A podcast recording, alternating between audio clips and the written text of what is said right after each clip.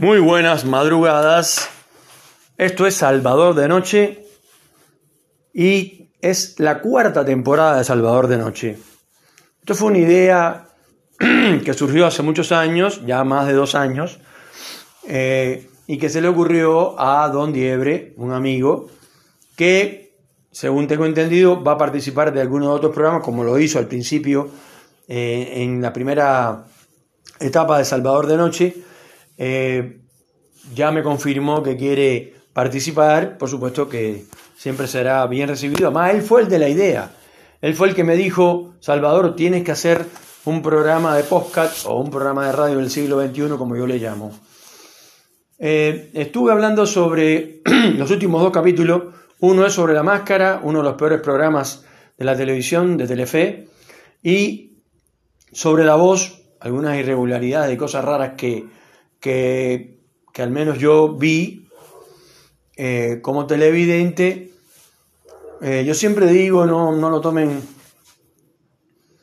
como que hay que agrandado, cosas así. Realmente mi podcast eh, está hecho para hacer crítica televisiva y crítica cinematográfica,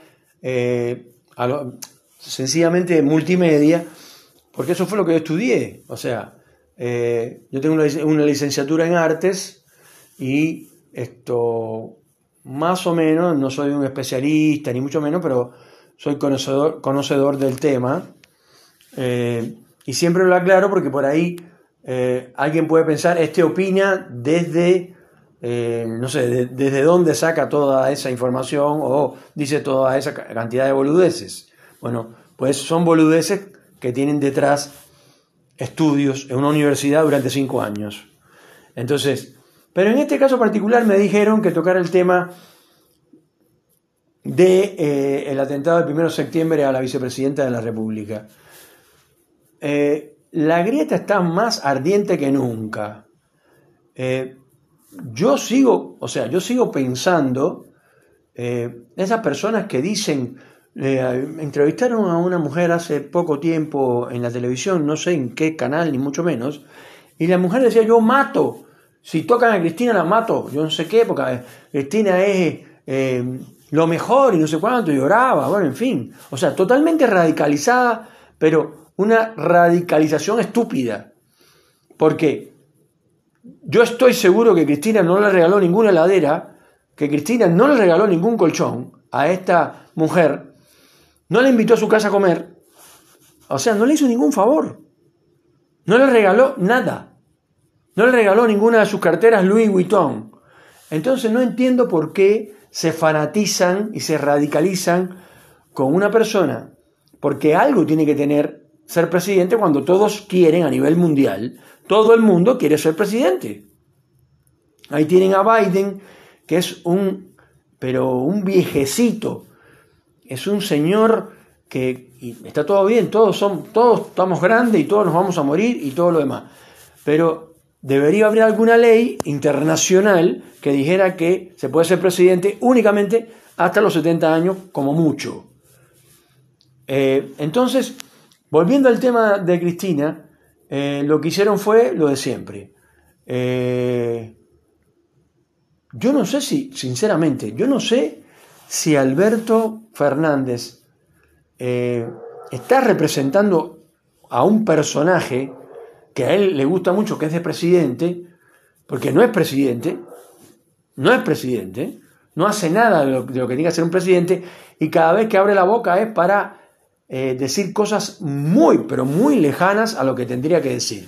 Primero y principal, cuando uno va a un, país, esto es diplomacia pura, eh, o sea, ningún, yo no conozco ningún presidente del mundo que haya ido a otro país y lo primero que, lo, que habla con el presidente del país o con los con la con la representación de ese país, es que tiene un hijo. ¿Qué tiene que ver eso? A ver.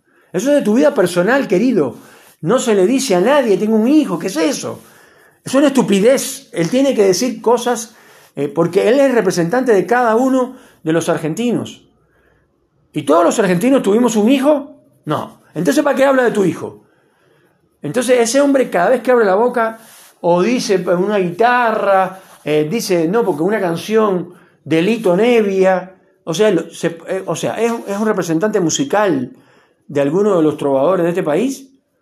¿O él es el presidente de la República, el representante de todos los argentinos a nivel mundial? Pero básicamente y muy sencillo, sin hacer tantas investigaciones de la AFI, de contrainteligencia, de la inteligencia, no sé qué, lo que le pasó a Cristina Kirchner, que está muy mal, y por supuesto que me solidarizo con ella o con cualquier otra persona que sea dirigente de cualquier país y lo quieran matar, porque eso está mal.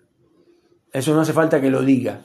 Pero para que quede claro, ahí lo que el, el culpable, el verdadero culpable de lo que le pasó a Cristina Kirchner, no se llama fulano Montiel, se llama Aníbal Fernández, ministro de Seguridad de la, de la Nación, que no sabe nada de, de, defensa, que no sabe nada, o sea, le queda grande el cargo, se hace el guapo, porque con el bigote ese que tiene de hace 200 años, se hace el guapo y todo. El tipo es el peor ministro de seguridad que haya podido tener la Argentina.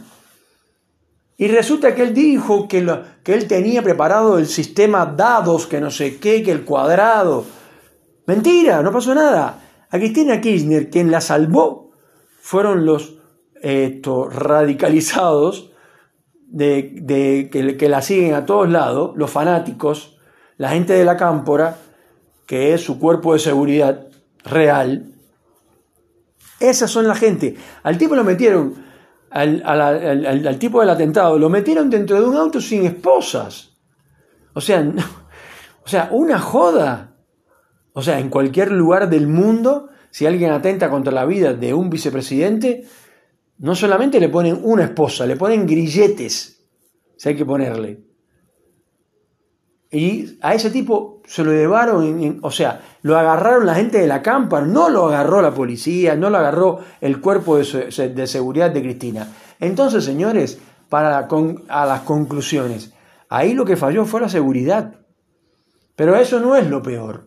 Lo peor es que no pusieron, no compraron un auto, tanto que dilapidan el dinero de, los eh, eh, contribuyentes, pues compren un auto blindado para que lleven a la vicepresidenta dentro de un auto blindado y con una guardia de seguridad de verdad. Las mejores seguridades del mundo, presidenciales, son sorprendentemente, en primer lugar a nivel mundial está la seguridad de Fidel Castro. No digo la de Díaz Valar, digo la de Fidel Castro en su momento estaba ranqueada como la primera del mundo. Después la israelita y, en tercer lugar Estados Unidos, porque Estados Unidos eh, son tan buenos en, seguridad porque también han, atentado mucho contra los presidentes y han matado presidentes. Entonces, eh, no son los mejores, no están en el primer lugar por eso quizás. Pero bueno, tienen una seguridad increíble. Entonces, yo no digo que acá tiene que ser como los Estados Unidos, porque en este país no hay suficiente dinero para comprar todos los equipos y todas las cosas, todos esos camiones especiales que tienen los americanos que cortan las comunicaciones de los celulares, etc. Y además tampoco tienen ganas de hacerlo. Pero Aníbal Fernández no dijo nada. O sea, no, cuando le preguntaron por, por qué le rompieron el, la oficina de la presidenta, que también le tiraron pie y le rompieron todos los vidrios y todas esas cosas, también hizo hizo una, o sea, hizo una alusión totalmente desacertada, diciendo, habían hombres míos vestidos de civil. ¿Y eso qué tiene que ver? ¿Qué tiene que ver eso? A ver.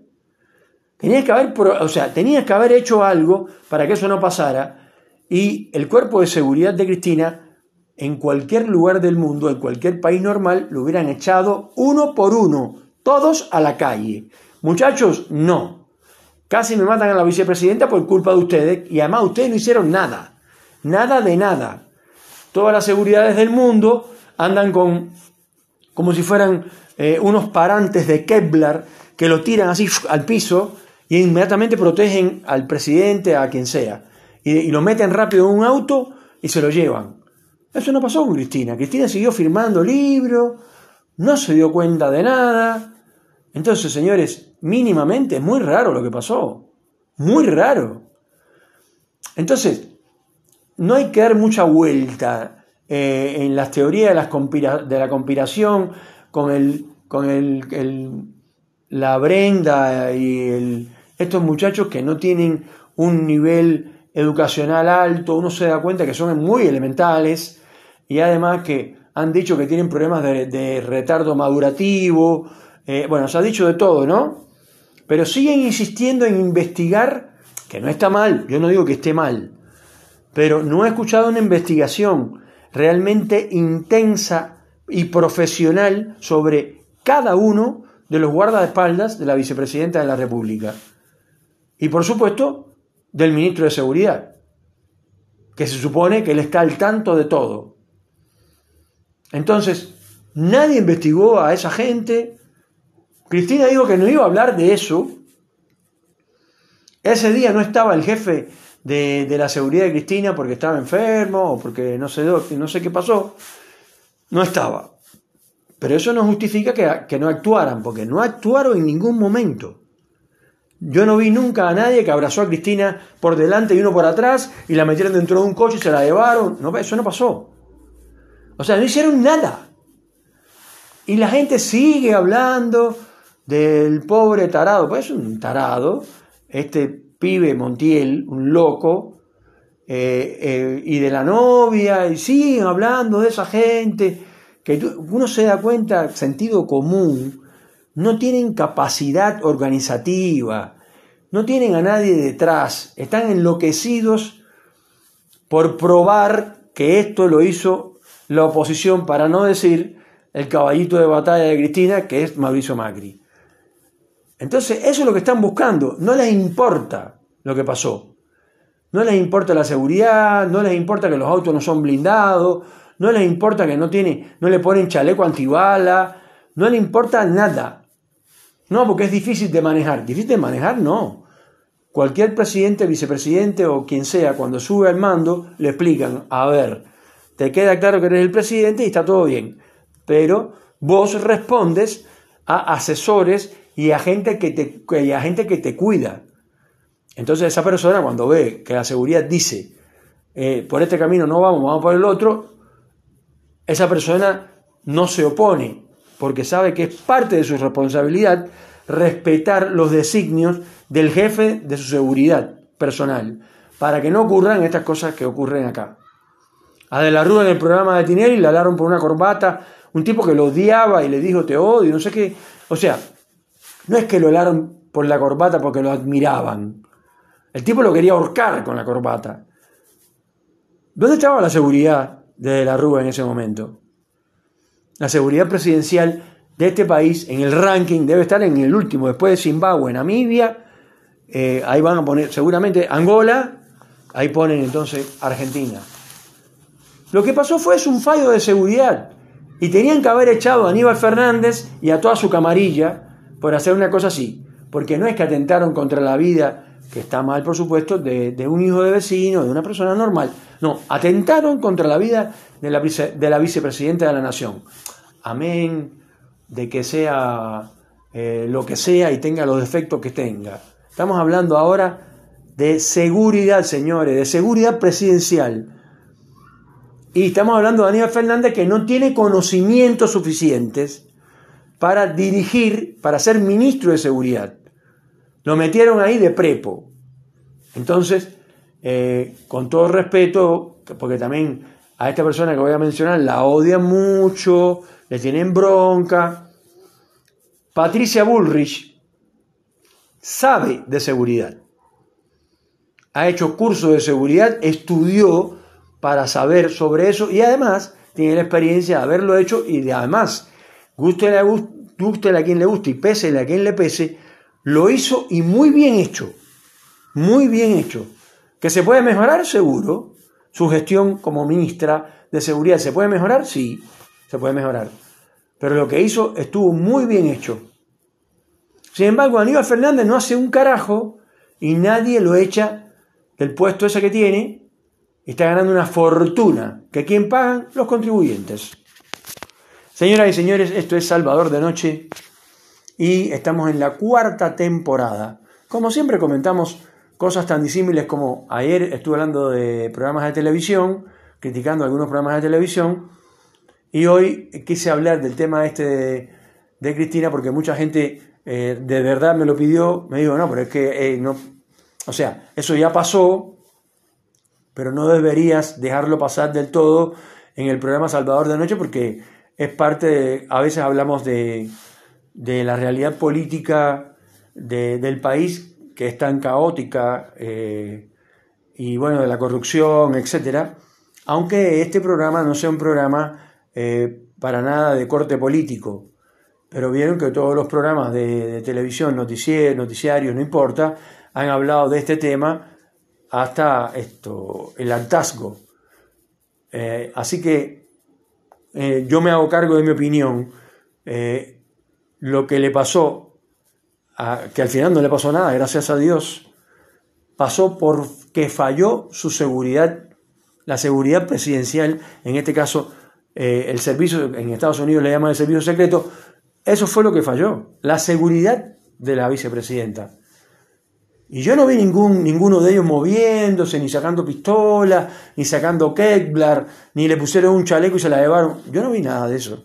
No hicieron nada. No hicieron nada.